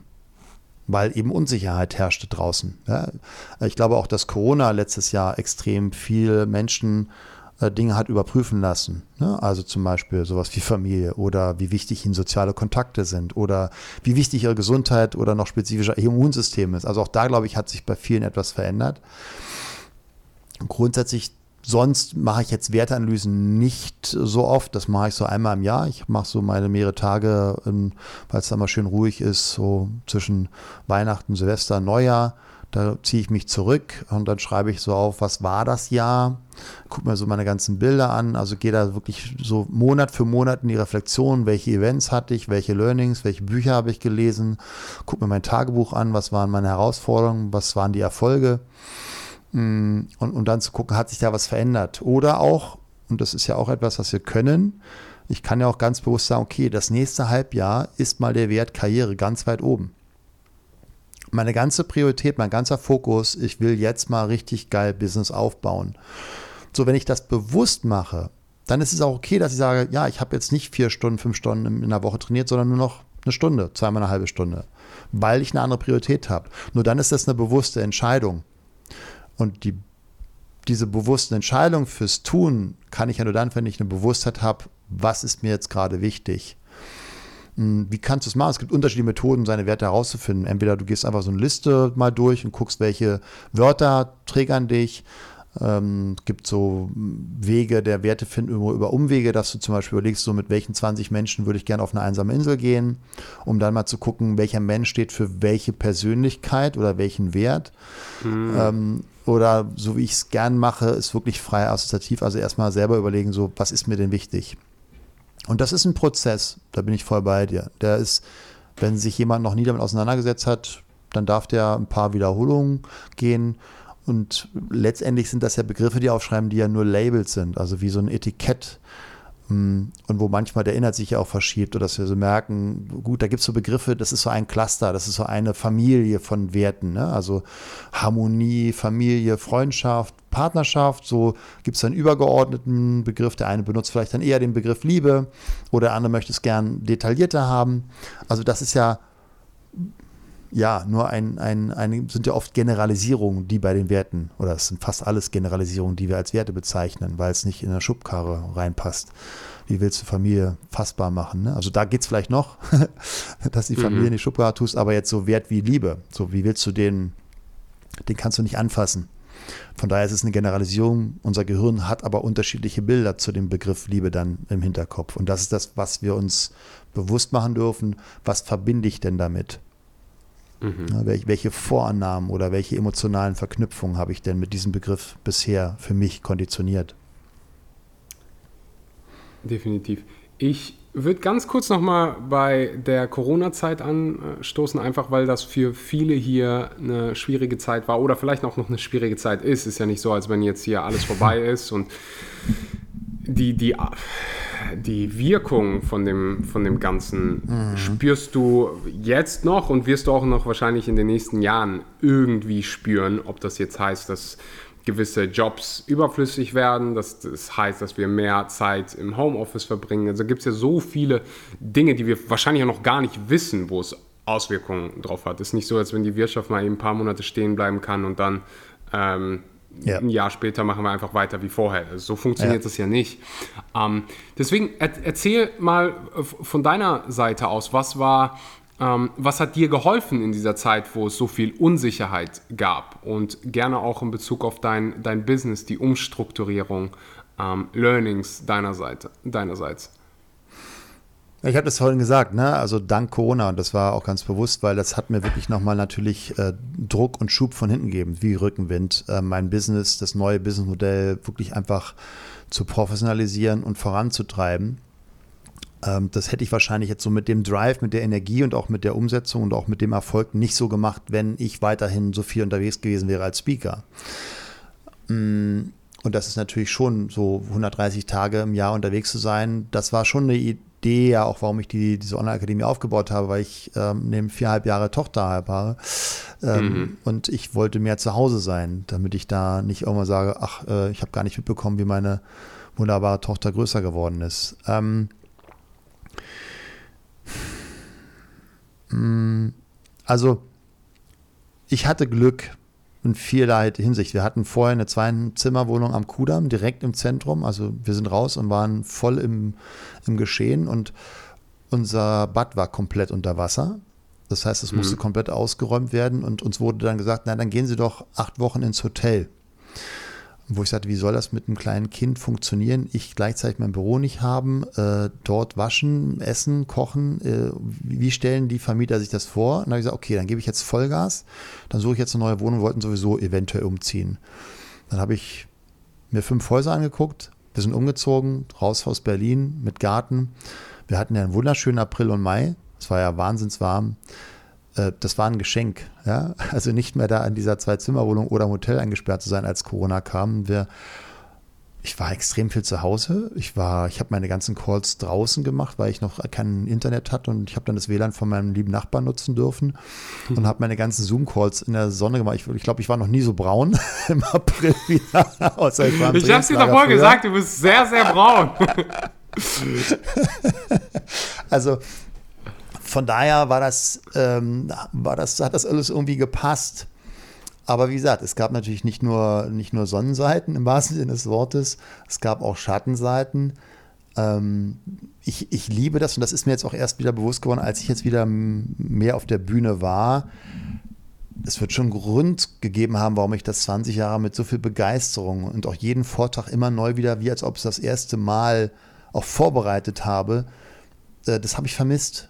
Ja, also das Spielen mit dem Publikum jetzt im positiven Sinne, die Interaktion, die Reaktion, das auch mal reingehen ins Publikum, äh, provozieren, äh, Spaß haben, gemeinsam lachen, mh, in einem schönen Hotel zu sein, auch das, ähm, so die, die, es sind viele Energieengel weggefallen.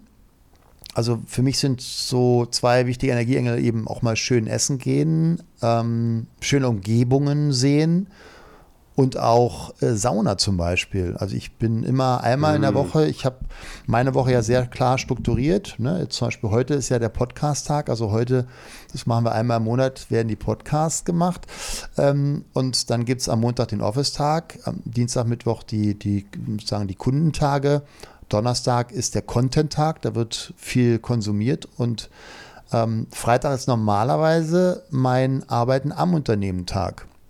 So, da war ich immer bis Corona den ganzen Tag in der Sauna im Aspria in Berlin, weil die einen wunderschönen Wellnessbereich haben. Liebes Aspria, liebe Grüße, auch wenn ich nicht mehr Mitglied bin, weil ich jetzt in Falkensee lebe. Aber das war für mich immer, ich habe meine Bücher mitgenommen, ich habe meinen Laptop dabei gehabt, und dann habe ich geschlafen, Sauna, wieder gelernt, was Neues gelesen, mir Gedanken gemacht, wie kann ich mein Unternehmen voranbringen. Hm, das ist ja weggefallen. Mhm. ich war mhm. jetzt gerade letzte Woche das erste Mal nach anderthalb Jahren wieder im wunderschönen Hotel in der Sauna. Ich war da alleine und dachte, genau, das war's. Ja, richtig, da war mal was. Vielleicht wird es Zeit für eine Sauna zu Hause, ha? Ja, das du, wir sind dran. Ich, ich habe mir jetzt gerade heute Morgen, äh, ich bin heute Morgen fünf schon aufgestanden, habe ich mir heute Morgen, habe ich mir endlich meine Kühltruhe gekauft für Eisbaden. Ah, okay, okay. Ja, ja, ja. Ich, ich kenne es selber. Also ich habe ich hab eine Sauna, Gott sei Dank, zu Hause. Ich muss noch einmal den Aufzug nehmen, runterfahren und äh, bin in meiner Sauna. Sehr cool. Ähm, und kann das deshalb definitiv verstehen, dass es ja, äh, für dich, für mich ist das auch. Andere haben das mit Laufen oder Zeit mit der Familie verbringen. Es ist halt ja. einfach so ähm, Zeit zum Reflektieren, Zeit mhm. alleine auch wahrscheinlich zu sein Mhm. Uh, an der Stelle kann ich dir auch Vabali Spa in, in Berlin empfehlen. Ich weiß nicht, ob du schon mal da warst. Nee, da war ich noch nicht. Ich habe noch, noch einen Gutschein für die. Das habe ich von meinen lieben Kinoda-Speaker-Kollegen geschenkt bekommen. Ähm, naja, aber gab natürlich auch negative Seiten. Ne? Also ähm, Familie zum Beispiel. Wir haben ganz unterschiedliche Glaubenssätze bezüglich, äh, was ist Corona, was macht es mit uns und ist Impfung sinnvoll oder nicht sinnvoll mhm. äh, ohne jetzt da ins Detail gehen zu wollen. Also, und ich glaube, das ist bei vielen so gegangen. Es gibt so dieses, und das beobachte ich sehr stark, es, es gibt nicht mehr so eine, eine Diskussion, wo wir anderen Menschen zuhören, sondern es gibt nur noch das, was im Mainstream in den Medien richtig ist. Ähm, Experten, die eine andere Meinung haben, die kritisch Dinge sehen, werden plötzlich gechast, werden als Verschwörungstheoretiker bezeichnet, äh, Kanäle von denen gesperrt. Also ich, ich schätze einen Kollegen von mir, Dr. Spitzbart, einer der wenigen Präventologen, die wir in Deutschland hatten, der nach Salzburg dann gegangen ist, ähm, der sehr, sehr mh, hm, fundiert die Dinge recherchiert. Und es gibt viele Dinge, die wir da kritisch betrachten. Das, was ich da so schade finde, ist, hm, jetzt mal einfach aus mentaler Sicht, da ist so viel Stress mit dabei, da ist so viel Schwarz-Weiß mit dabei. Also es wird nicht mehr, es wird nicht mehr diskutiert, es besteht keine Offenheit mehr. Ne, also mein Vater ist zum Beispiel auch ein Arzt, der impft. Und ich habe ihn gefragt, okay, was war denn, was hast, hast, du denn bei der Ausbildung gelernt, die du da machen musstest, damit du impfen darfst? Was, was ist denn nur mit, den, mit, mit der RNA? Wie, wie funktioniert denn die? Warum ist die anders? Ist die wirklich schon erwiesen? Wie viele Studien gibt es denn dazu? Ne? Also diese Offenheit, die andere Seite sich anzuhören und nicht in so eine Kategorisierung, äh, ja, du bist entweder bist du das gute G oder eben nicht. Und das halte mhm. ich für extrem gefährlich. Ähm, Mr. Snowden hat das mal so schön gesagt, ne? das, was gerade auch Politiker an Macht bekommen, das geben die nicht mehr so gerne her. Also wir dürfen als Gesellschaft, wir hatten jetzt gerade Wahl, als einzelner Mensch uns schon Gedanken machen, wie soziale Medien, wie überhaupt die Medien sich da gerade verändern. Ist das eine Richtung, wo wir sagen, das ist eine coole Umgebung, wo ich meine Kinder großziehen möchte? Also ich sehe das sehr, sehr kritisch. Wie habe ich mich selber davor geschützt? Ich bin ja schon seit über zehn Jahren, seit meiner Vipassana-Meditation damals in Indien, bin ich ja Informationsdiätiker. Also ah, krass. Ich wusste gar nicht, A, wusste ich nicht, dass du in Indien bist und B, manchmal, manchmal, ähm, ja, wird, ist, ist schön, jemanden zu sehen, der das auch ist, weißt du? Ja, ja, also ich mache extreme Informationsdiät, heißt ja nur bewusstes Aufnehmen über mhm ähm, auditive oder visuellen Kanal. Also wie eine Diät ja nichts mit, ich muss mich jetzt gerade teilen, sondern es ist ja nur ein bewusstes Essen. Genauso ist eine Informationsdiät. Ich nehme bewusst auf, ist das, was ich da an Informationen mir unter die Nase, also das wäre beim Mund, sondern eben in die Augen oder in die, in die Ohren reindrücken lasse, etwas, was mich in meinem Leben, meinen Zielen, meinen guten Gefühlen näher bringt. Und da bin ich ziemlich von überzeugt, dass Nachrichten, äh, das Gegenteil davon ist. Hundertprozentig. Ja, also ich, ich frage immer meine Kunden, auch um so Großseminaren, so wer von euch, äh, wie viel Zeit investiert ihr für, für, für Nachrichten? Dann sagen die, ja, so eine halbe Stunde bis Stunde am Tag. Ich, okay, also sieben Stunden in der Woche, ist ja nicht wenig. Hm, was meint ihr denn, wie viel von den Nachrichten, die ihr da konsumiert, sieben Stunden in der Woche, sind denn positiv? Äh, 5% kommt meistens. Also 9, 95% negativ oder sogar mehr. Okay. Was meint ihr denn von den 95% negativen Nachrichten, die ihr da äh, jede Tag eine Stunde konsumiert, werdet ihr nach vier bis acht Wochen noch wiedergeben können und euch erinnern?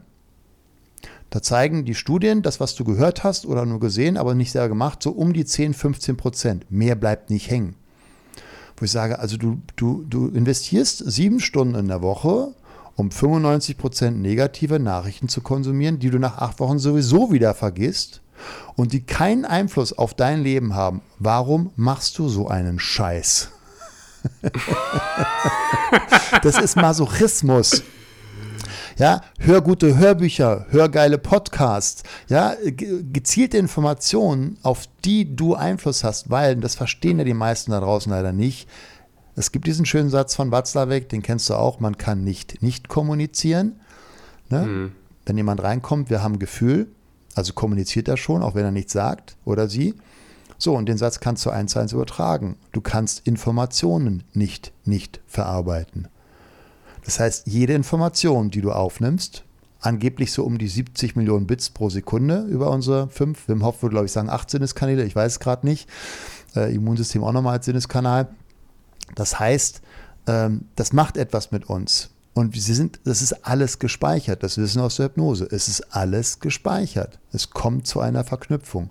Die eine schwächer, die andere stärker. Nur, was wir dann letztendlich sieben Stunden in der Woche machen, wir nehmen Informationen auf, wo wir unbewusst, und das ist ja der entscheidende Punkt, das Gefühl haben, kann ich ja nichts gegen machen.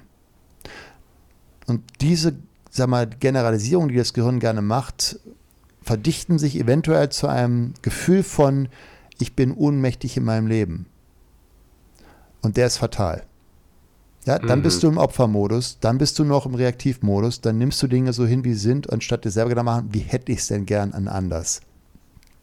Ja, definitiv. Und, ja, und ich habe das also nur vielleicht das nur, ne, wenn du überlegst, dass es gibt diesen einen Test, wo man Menschen einen Text hat lesen lassen äh, und in dem einen Text war nur der Begriff Schildkröte und dem anderen Hase und danach wurde gemessen, mit welcher Geschwindigkeit, das wussten die natürlich nicht, die Testgruppen, mit welcher Geschwindigkeit die zum nächsten Testraum gehen. Jetzt atem, warte mal oder rate mal, äh, in welche Gruppe war schneller? Es gab eine ha ja, okay, äh, die Hase. Ne? Genau, die, die den, den Begriff Hase im Text hatten, sind schneller über den Gang gelaufen zum nächsten Raum, als die die Schildkröte im Text hatten. So, wenn jetzt also nur ein so ein Wort so eine Wirkung schon hat auf unsere Gehgeschwindigkeit, dann kannst du dir ausmalen, welche Wirkung Nachrichten auf dein System haben. Tausendprozentig, tausendprozentig. Ich habe jahrelang, vier, fünf Jahre, keine Nachrichten äh, gehört, gelesen oder sonst was oder halt sehr, sehr gezielt, wenn ich dann irgendwelche Wirtschaftsnachrichten oder sonst genau, was. Genau, gezielte äh, Informationen. Genau, gezielte mhm. Informationen geholt habe. Ähm, habe aber auch damals schon verstanden, hey, ähm, mir geht es nicht so wirklich gut, wenn ich meinen Tag mit Krieg, Vergewaltigung, Mörder und sonst was starte. Yeah. Ähm, oder beende. Also beides ist so. Also wenn ich vorm Schlafengehen die Tagesschau Horror. gucken würde, würde ich wahrscheinlich Albträume haben. Ja, klar. Ähm, Viele haben auch unbewusste Träume und kriegen sie nur nicht mit. Ne? Also ähm, das ist ja, und, und, der Punkt, der ja noch dazu kommt, das ist ja nicht die Realität. Ja, also klar ist es tragisch, wenn da irgendwo Bagdad oder wo auch immer irgendwie jemand sich mit so einem Sprengstoffgürtel in einen Kinderbus sitzt und da 30 Kinder in den Tod reißt. Ja, es ist tragisch. Nur dann müsstest du ja im gleichen Atemzug auch die Nachricht bekommen, in 365.473 Dörfern ist gerade nichts passiert. Ja. Nur die Botschaft Oder kommt ja nicht. Ne? Also das heißt, dein, deine Wahrnehmung von Realität verschiebt sich ja extrem. Ja. Extrem. wird nicht gesagt, dieses Flugzeug, diese zigtausend Flugzeuge sind heute sicher angekommen. Die wird nur ja. von dem Flugzeug berichtet, das heute irgendwie, keine Ahnung, eine Notlandung in Düsseldorf machen musste. Ja, ich habe gerade gestern einen Beitrag über so Haiattacken, ne? Und ähm, der ist so einer, der ein Forscher ist, der so das erklärt, warum was da schiefgelaufen ist. Aber wir haben gesagt, irgendwie 50 bis 100, das sind ja keine Attacken, sondern Unfälle, weil wir Menschen was falsch machen ähm, mit Haien. Aber was ja nicht gesehen wird, wir haben glaube, er hat so eine Zahl von 25 Milliarden Wassergänge im Jahr. Ja, also tauchen, surfen, schwimmen gehen, planschen, schnorcheln, all, volle Programm. Also wenn wir Menschen irgendwie ins Wasser gehen, irgendwie 25 Milliarden angeblich, keine Ahnung, wie die das zählen, aber die können das anscheinend zählen. So, das ist ja, so, und du hast Angst, ich meine, ich habe das ja selber mal gehabt. Ich war im Schlachtensee in Berlin, habe mich von Ironman verwaltet und dachte, hatte Schiss, dass mich ein Hai anfällt. Weil ich diesen blöden, diesen bescheuerten Film gesehen habe, der weiße Hai. Ja. also Bilder haben Kraft und das dürfen wir äh, uns bewusst machen.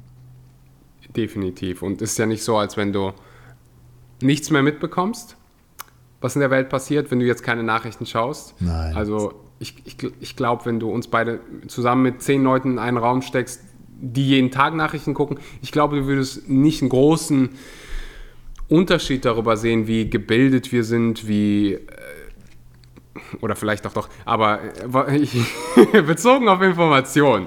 So die wenigsten gebildet. lesen dann irgendwelche Bücher, wo du dann wirklich dein Wissen auch vertiefen kannst. Du kannst ja, ja. sagen, hey, ich will wissen, was irgendwie außenpolitisch in der Welt passiert. Ja, lies ein Buch wo du dann vielleicht ein eine Biografie, eine Autobiografie, ne, von einer, von einer, sag mal, von einem Charakter, von der Persönlichkeit. Das ist spannend. Also ich, ich höre so, lese primär so drei, vier Quellen von meinen Informationen. Ne. Das eine ist ähm, Studien, das andere ist Fachliteratur, das dritte sind Science Fiction. Wenn die gut gemacht sind, habe ich ein Gefühl, wo geht's hin. Und viertens Autobiografien. Ja, ich habe jetzt gerade von Phil Knight, Shoe Dog, ne, der Gründer von Nike. Oh, sehr, oh, sehr ein coole sehr, sehr Biografie. gutes wie, wie viele Jahre der Probleme hatte und zwar echt vom Feinsten, wo ich denke, ich habe echt nur kleine Problemchen. Also ich bin ja normalerweise, sage ich mal, Vergleich ist die Anleitung zum Unglück, aber hier tut Vergleich wirklich gut. Oder jetzt Mhm. gerade gestern oder vorgestern beendet die Autobiografie von Richard Branson, Losing My Virginity. So, da denkst du echt, ey, ich habe wirklich keine Probleme. Das ist so krass, dass du es gerade ansprichst, weil Shoe Dog ist so einer der Bücher, die ich am liebsten verschenke. Habe Ja. ich äh, gerade zwei Freunden geschenkt und dann äh, Richard Branson lese ich gerade, also im Prinzip alle seine äh, Biografien ka kann ich hier empfehlen. ja. Wel wel welche hast du gerade gelesen? Losing My or Virginity. Okay, ich, ich glaube, der hat auch einen mit Finding. Äh, die überschneiden sich so ein bisschen. Ja. Ähm, aber ja, auch, eines der besten Dinge, wie ich finde, die man machen kann von Und da lernst du so viel, ja, da, da lernst krass? du, wie gehen die mit Problemen um, wie, was sind die Fehler, die die alle gemacht haben, weil das ist ja, ja, Modeling of Excellence ist cool, nur du lernst ja auch extrem viel, was für Fehler haben andere gemacht, die du dann sparen Mhm. kannst, ja, oder auch, dass du dadurch ein anderes Mindset hast, da sagst, okay, das gehört einfach zu Unternehmertum dazu. Ich sage das jedem meiner Kunden, wenn wir das Erstgespräch haben, so wenn, wenn wir in dem Prozess gemeinsam Ziele vereinbaren, und das tun wir, wir schreiben die auf, die sind messbar, die sind kontrollierbar, dann sage ich dir, sei dir bewusst, mit dieser Zielsetzung planst du Probleme, die du sonst nicht hättest. Weil Ziele heißt für mich Weiterentwicklung und jeder Weiterentwicklung ist die Integration von Problemen. Du wirst Herausforderungen haben, die du noch bisher noch nicht hattest. So, wenn du im Unternehmen wachsen möchtest, du hast bisher 10 Mitarbeiter und sagst, nee, ich will jetzt 10x-Konzept, ich will von einer Million auf, auf 100 Millionen oder auf 10 Millionen hochgehen, dann wirst du mehr Mitarbeiter haben und mehr Probleme mit Mitarbeitern, die du sonst nicht hättest. Ja, und sei es nur das, dass du, wenn du mehr als vier Mitarbeiter hast, plötzlich ein anderes Kündigungsgesetz hast als bisher. Da hast du plötzlich ganz andere Themen auf dem Tisch. Und die darfst du bejahen. Ja, und das ist, ist ja Misserfolg oder Fehler, sind die Voraussetzungen für Erfolg. Und die meisten haben Schiss davor. Und ich mag die deutsche Ja. Sprache, die ist so deutlich. Das ne, Problem, da steckt die Silbe Pro. Es heißt Ja. nicht Kontrablem, es heißt Problem. Ich, ich glaube, viele haben so eine negative Assoziation mit dem Wort Problem. Ja. Ich weiß nicht, wie es bei dir. Wenn ich an Problem denke, dann denke ich an irgendwie so. Äh, wenn ich irgendwie sage Herausforderung, das ist wahrscheinlich für jeden irgendwie individuell. Ich, ich nenne die Dinge dann Herausforderung oder in vielen Fällen äh, probiere ich es auch einfach nur als Daten zu sehen, als Feedback. Und wenn ich dann sehe, ah, das Feedback hier ist klar, das funktioniert nicht, lass mal herausfinden, warum es nicht funktioniert und was wir anders machen können, sodass es funktioniert. Ja, ich, also, das ist ja mittlerweile schon auch fast Unternehmenskultur, ne? Das, wir dürfen nicht Problem sagen, sondern wir müssen Herausforderung sagen. Ich glaube, ja, es ist auch ein anderes Gefühl, was mit dem Wort mitschwingt. Ich finde Feedback noch schöner, weil es ist Feedback. Ne? Du kriegst einfach eine Resonanz von, du hast was ausgesendet und es kommt etwas zurück. Und dann darfst du überprüfen, ist das, was da zurückgesendet kommt, etwas, was du so haben möchtest. Ja? So, wenn du in deiner Beziehung nicht die Erfüllung hast, die du vorstellst, und du bekommst Reaktionen, die du gerne anhältst, dann ist das ja auch Feedback. Nur das, was die meisten Menschen eben nicht machen, sie machen nicht den, den Blick in den Spiegel. So, ne? Also ich werde das nie vergessen. Das war, ich hatte einen Vorstand, der kam da zu mir, ach, Statko, der hatte so drei gescheiterte Ehen, 20 gescheiterte Kurzzeitbeziehungen. Und er sagte so, Frauen sind echt schwer. Und da habe ich ihn gefragt, wer war denn bei den drei Ehen und bei den 20 Beziehungen immer die gleiche Person auf der Bühne des Dramas? Autsch. Die Frage mochte er nicht, ne? aber das äh, ist Feedback. Und ich kann das selber gut, also ich bin ja auch nicht, ich bin, darf da auch noch viel lernen, ne? Bin auch nicht perfekt. Ich glaube, wir alle. ja, ja, absolut. Ich, ich glaube, wir alle. Nur noch eine, weil du mir so viele gu gute Bücherempfehlungen hier schon gegeben hast und allen anderen. Äh, wenn du Autobiografien magst, dann lies gerne, falls du es noch nicht gelesen hast, äh, A Ride of a Lifetime. Das ist von dem, mir fällt der Name gleich ein, der war ganz, ganz lange CEO bei Walt Disney. Und es Ah. ist so ein krasses Buch, ist einer der besten ähm, Hab ich, glaub ich- Biografien, die ich je gelesen habe. Ja, ja, habe ich, glaube ich, äh, schon länger her, glaube ich. Ich glaube, das habe ich Das auch mal ein- gehabt. Ja, ja, ja. Ich, ich, Ja, also ähm, Autobiografien sind, sind cool. Ja, und du darfst natürlich auch da immer voll sein, da ist natürlich auch einiges idealisiert, also wie selbstkritisch sind die dann. Ähm, ja, ob jetzt ein Steve Jobs oder Elon Musk oder Richard Branson, der verehrt wird, die haben auch ihre Schattenseiten, was ja auch ein wichtiger Punkt auch im Coaching-Prozess ist. Ne? Du darfst verstehen, was ist deine Schattenseite? Ja, was mhm. ist deine Dark Side und sich dem selber zu stellen? So, wo, wo ist dein, ja, wo ist deine schwarze Seite, deine dunkle Seite und sich dessen bewusst zu sein? Das gerade mit dem Feedback, das hat mich so ein bisschen, ich, ich habe gerade in meinem Kopf, so mein Kopf hat gerattert und überlegt, hm, wo kommt das eigentlich her, dass wir Probleme als was Schlechtes ansehen? Oder Fehler? Naja, und ich glaube, denk mal an deine Schulzeit. Ich wollte gerade sagen, das geht zurück an die Schulzeit. So, du machst einen Rechtschreibfehler oder und du, du wirst bestraft dafür. Du, du hast eine schlechte Note. Und du ah, das fängt schon früher dafür. an, glaube ich. Also, ähm, das ist eine, eine also bin voll bei dir, ne? Ob jetzt Schule, mhm. Studium, Ausbildung, Erfolg im Unternehmen ist ja extrem über, über Fehlerkorrektur, über Fokus auf Fehler, ne? Lernen am Fehler. Äh, du hast eine Erörterung abgeschrieben mit 1000 Wörtern, welche sind markiert, die 10, wo ein Fehler ist. Nicht die 990, wo du alles richtig gemacht hast, sondern da, wo der Fehler ist. Also da, da werden wir ja konditioniert unbewusst auf den Fokus, auf den Fehler. Nur es fängt ja schon bei der Kindererziehung an. Ja, du, du, ich habe das letztens gehabt mit meiner Tochter, wir haben so gerade so Jonglierbälle und die wir werfen so rum. So, wie reagierst du als, als Elternteil, wenn das Kind fängt? Und wie reagierst du, wenn es runterfällt? Mhm. Ja, also gibst du da schon den gleichen Applaus und sagst, wow, cool, sah gut aus. Oder, ja, ey, komm, also der Punkt ist ja, was ich so für mich erkannt habe, Erziehung ist ganz viel, dass du fördern darfst, in dem Sinne nicht den Fokus auf das Ergebnis zu haben, sondern auf den Prozess. Mm. Und auf die Freude am Prozess. Ja, wir haben jetzt hier so einen kleinen Basketballkorb, ähm, habe ich für sie gekauft. So, natürlich wirft sie nicht immer rein, aber auch oft, aber ich reagiere genauso und sage, boah, sah cool aus oder komm, schon viel besser als letzte Mal. Ja, und also, wie viel Priming, wie viel positiv gemeinte Manipulation, weil jede Kommunikation ist Manipulation, aus dem Wissen, was wir ja vorhin besprochen haben, wissen wir das, ähm, sage ich da schon, um das Kind zu bestätigen, dass sie auf dem richtigen Weg ist und dass es nicht schlimm ist, Fehler zu machen, sondern dass es cool ist. Mhm. Ich weiß nicht, ob du Sarah Blakely kennst. Die ist ähm, self-made self Milliardärin. Ähm, ist das die Frau von dem Jess Seidler, die dieses Banks die Firma Spanx. Spanx, genau. Genau. Spanx, ja, die, Spanx die, die, genau. Ich, ich kenne also ich kenne sie. Ähm, ich folge nur bei Instagram ähm, sozusagen ähm, ihr, ihrem Mann, dem Jess Seitzler, der auch ähm, erfolgreicher Unternehmer ist. Jess Seitzer? Ich glaube, Jess, ja, der hat. Der, der diese diesem ähm, extrem coole Story, wie er angefangen hat, ähm, sozusagen Privatjets zu vermieten und seine ersten Kunden gesucht hat. Und dann ist er zu einem der größten Kongresse von erfolgreichen Unternehmern gegangen, kam aber nicht rein, weil er eben ein bisschen schlumpig aussah und auch kein Ticket hatte. Und dann hat er gesagt, okay, dann quatsche ich die ganzen Unternehmer an und so kriege ich meine ersten Kunden, dass ich das, den Jet vermiet bekomme äh, in den, in den ähm, Coffee Stores, wenn die in die Pause alle rausrennen und sich einen Kaffee holen, mhm. einen Donut. Hat nicht funktioniert, weil keiner wollte mit ihm sprechen. Dann hat er am nächsten Tag früh morgens um fünf bei allen Donut-Stores alle Donuts aufgekauft und hat, wenn die mit dem Kaffee mhm. rauskamen, ohne Donut gesagt, hier, ich schenke dir einen Donut, wenn du mir eine Minute Zeit gibst, lass uns mal kurz sprechen. So hat er seine ersten Kunden bekommen. Also geile Story.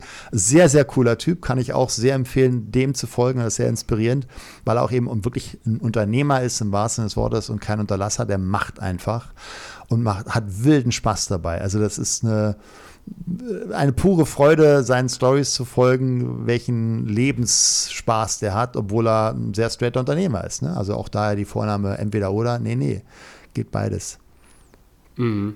Ja. Jedenfalls seine Frau, Sarah Blankley, ähm, die wurde von ihrem Vater damals, also die kam jetzt nicht irgendwie aus einer reichen Familie, im Gegenteil, ähm, sie wurde immer von ihrem Vater gefragt, bei jedem Abendessen, wo seid ihr heute gescheitert? Mhm, genau. Was, wo seid ihr heute gescheitert? Ja. Und das nicht aus einer Perspektive so, oh, ich werde euch jetzt bestrafen, sondern es war fast schon schlecht, wenn du nichts hattest, wo du nicht gescheitert bist, wo mhm. du keine Fehler gemacht hast. Und sie sagt, da kommt ihr Mindset her, immer weiter zu push, pushen zu können, nicht aufzugeben, wenn mal irgendwas schlecht läuft und sich zu fragen, ha, ich bin jetzt irgendwie minderwertig, weil ich das, weil ich jetzt hier einen Fehler gemacht habe, weil es jetzt gerade nicht funktioniert oder sonst was, Ja. sondern wirklich den Mindset-Shift zu machen, hey, das hier ist nur Feedback. Das ist ein geiler Und Frame. ich kann also ich wachsen. kenne die Geschichte. Ja, das ist ein geiler Frame, ne? Wenn du sagst so, wie, du hast heute, du hast heute kein Problem gehabt, du hast bist heute nicht gescheitert, was, was ist los, ne? so. Ja, probierst du es nicht hart genug. Ja, genau, so, dann, bist du, dann bist du die ganze Zeit in deiner Komfortzone geblieben oder Gewohnheitszone. Ähm, ja, also wenn das spielerisch geschieht und jetzt nicht mit Druck, jetzt musst du scheitern, sondern das so eher, ähm, nee, das ist was Cooles und so, so lernen wir und du kommst an der Grenzen. Und das ist ja auch für viele, glaube ich, was wir vorhin hatten, ne, mal so rumzureisen in andere Ländern. Du kommst einfach an Grenzen, an die du normalerweise sonst nicht kommen würdest. Und nur so, glaube ich, kriegst du auch ein Gefühl, boah, das, das mag ich. Oder Mensch, so, so möchte ich leben. Ja? Ich, ähm, für den einen spielt das, das, das Klima eine Rolle. Also ich war ja auch mal mit acht Kisten, habe alles verkauft, acht Kisten Rennrad, mein Auto, bin ich nach Mallorca ja, sozusagen ausgewandert, ähm, war dann da zweieinhalb Jahre. Das war eine coole Erfahrung. Einfach mal, nee, Wow. mal anders, anders leben, ausprobieren. Das äh, kann ich nur so weitergeben.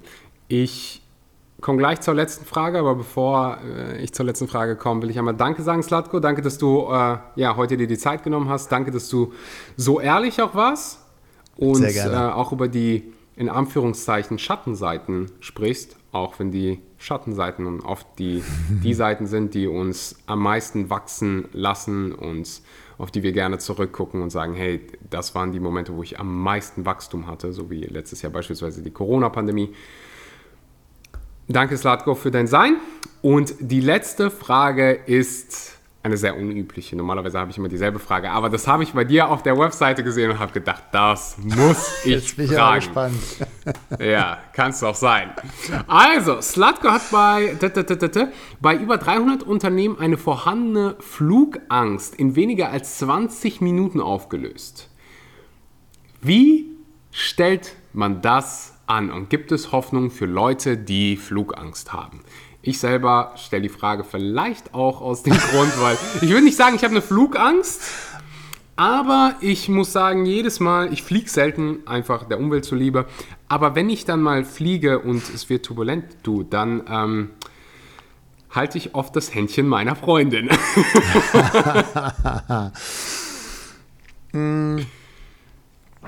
Letztendlich ist das nur ein Ergebnis, was den, den Kern von, von meiner Arbeit widerspiegelt, nämlich was Vera Birkenberg mal so schön gesagt hat, bist du Gehirnbesitzer oder Gehirnbenutzer? Und meine Ergänzung zu der These ist, benutzt du dein Gehirn gegen dich oder für dich? Greife ich mal die Zahl von vorhin auf, ähm, nee, hatte ich noch nicht genannt. Wir haben ja angeblich, ich weiß nicht, wie das gemessen wird, aber so um die 70.000 Gedanken am Tag. Ähm, und wir wissen alle, den Großteil kriegen wir überhaupt nicht mit. Das heißt, das ist ein internes, unbewusstes Geplapper. Entweder also innere Dialoge, also da hören wir Stimmen, da hören wir eventuell mal die eigene Stimme, mal die vielleicht von Papa oder Mama oder von anderen, wie auch immer, oder nur unsere eigene mit unterschiedlichen Rollenverteilungen, ne, so die inneren Dialoge. Teufelchen und Engelchen, so nach dem Prinzip. Oder, und das ist der zweite große Part und in meiner Welt, glaube ich, auch der größere, weil er schneller ist, ist innere Bilder und innere Filme. Und was wir verstehen dürfen, ist, dass diese inneren Bilder und Filme ein großer, einen großen Beitrag dazu leisten, welche Emotionen wir haben. Weil, das weißt du auch, das Gehirn kann nicht unterscheiden zwischen visualisiert oder wirklich erlebt. Ja, Dr. Carpenter, der den Menschen den Arm eingegipst hat und hat die Mentaltraining gemacht, hat die eine Gruppe, die hatten weniger Muskelatrophie. Also wir haben eine physiologische Reaktion messbar oder was du bei einer Flugangst spürst, ich habe nasse Hände, mir ist so flau, irgendwie ist komisch. Ähm, das ist ja nur die physiologische Reaktion von dem, was du vorher unbewusst im Kopf gemacht hast. So, wenn ich dann Menschen, wie, wie eben jetzt bei Flugangst, ja nur ein Beispiel, frage, sag mal, bring mir mal Flugangst bei. Dann gucken die mich mal an wie ein Auto. Wie meinst du das? Und ich sage, naja, wenn, wenn du mir jetzt Flugangst beibringen würdest wollen, was müsste ich tun, damit ich das auch kann? Und das ist ja schon mal ein Lob ans Gehirn, ne? wie mächtig unser Gehirn ist, wie viel das sozusagen in der Lage ist, mit uns zu tun und welchen Einfluss es hat. Aber wir dürfen uns eben bewusst sein, was machen wir gerade im Moment? Und da ist Meditation ein wunderbares Tool, weil es trainiert deine Achtsamkeit, um mal wahrzunehmen, was mache ich denn vorher in dem Moment, bevor dieses komische Gefühl kommt?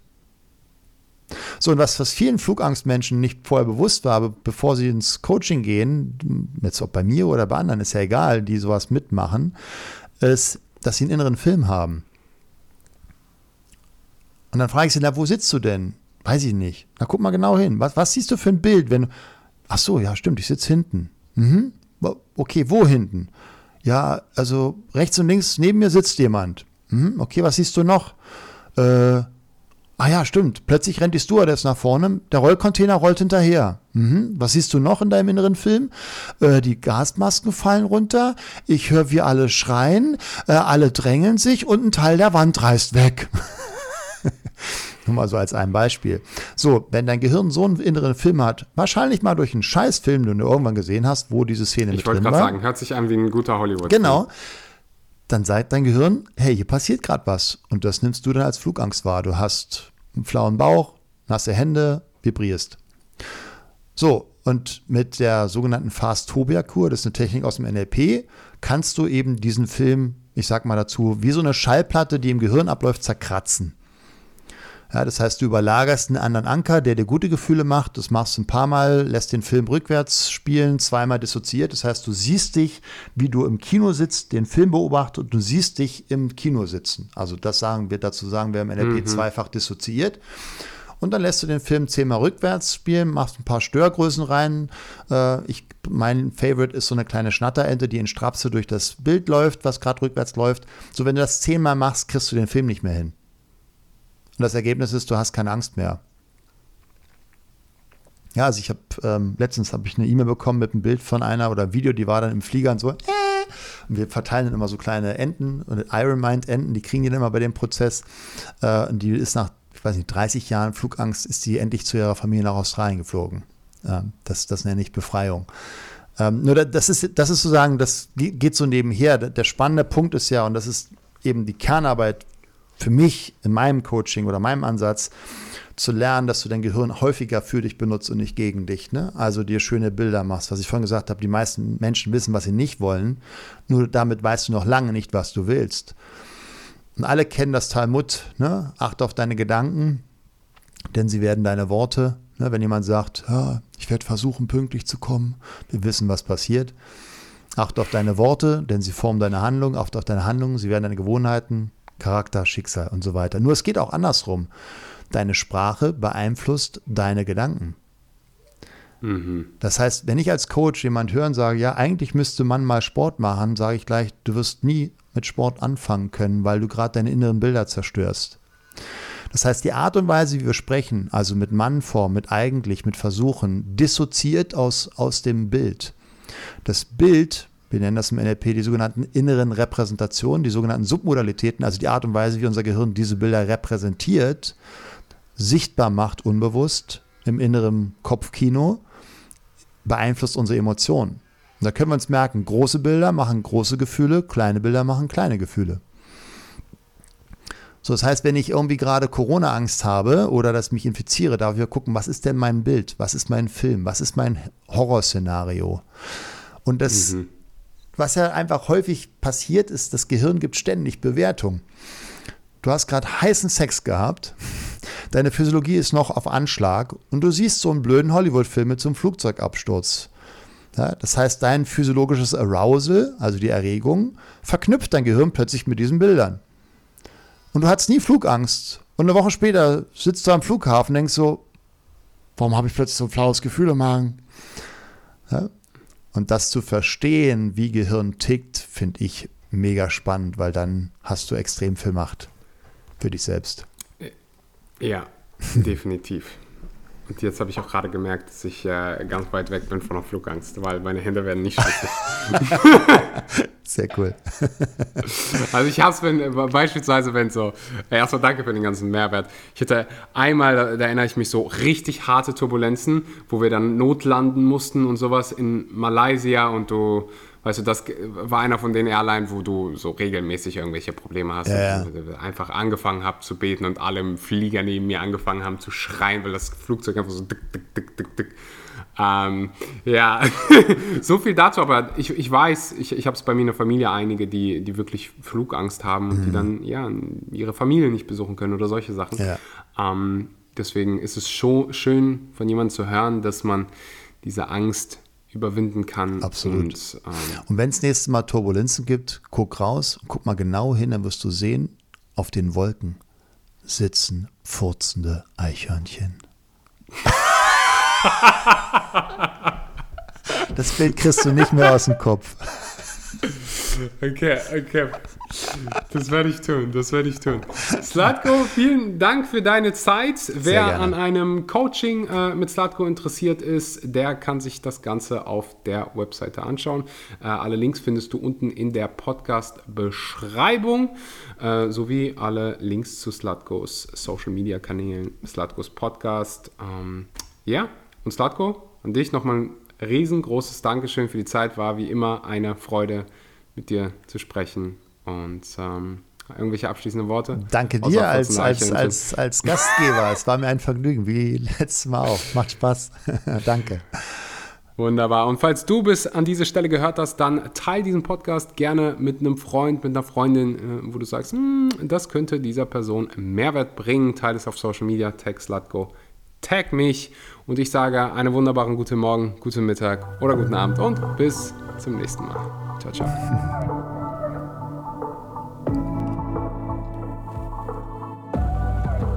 Das war Slatko Sterzenbach. Ich hoffe, dir hat die Episode gefallen. Wie gesagt, falls du dich angesprochen gefühlt hast, als wir über das Coaching gesprochen haben, falls du das selber mal in Angriff nehmen willst, falls du ein Coaching möchtest, dann vereinbare gerne ein kostenloses Erstgespräch mit jemandem aus meinem Team oder eventuell mal mit mir selbst. Ab und zu mache ich die auch mal selbst und da kriegst du den einen oder anderen Wert vollen Tipp. Es wird sich auf jeden Fall für dich lohnen. Und das Ganze ist, wie gesagt, for free. Ich danke dir wie immer fürs Zuhören. Danke dir für deinen Support und sage bis zum nächsten Mal. Ciao, ciao.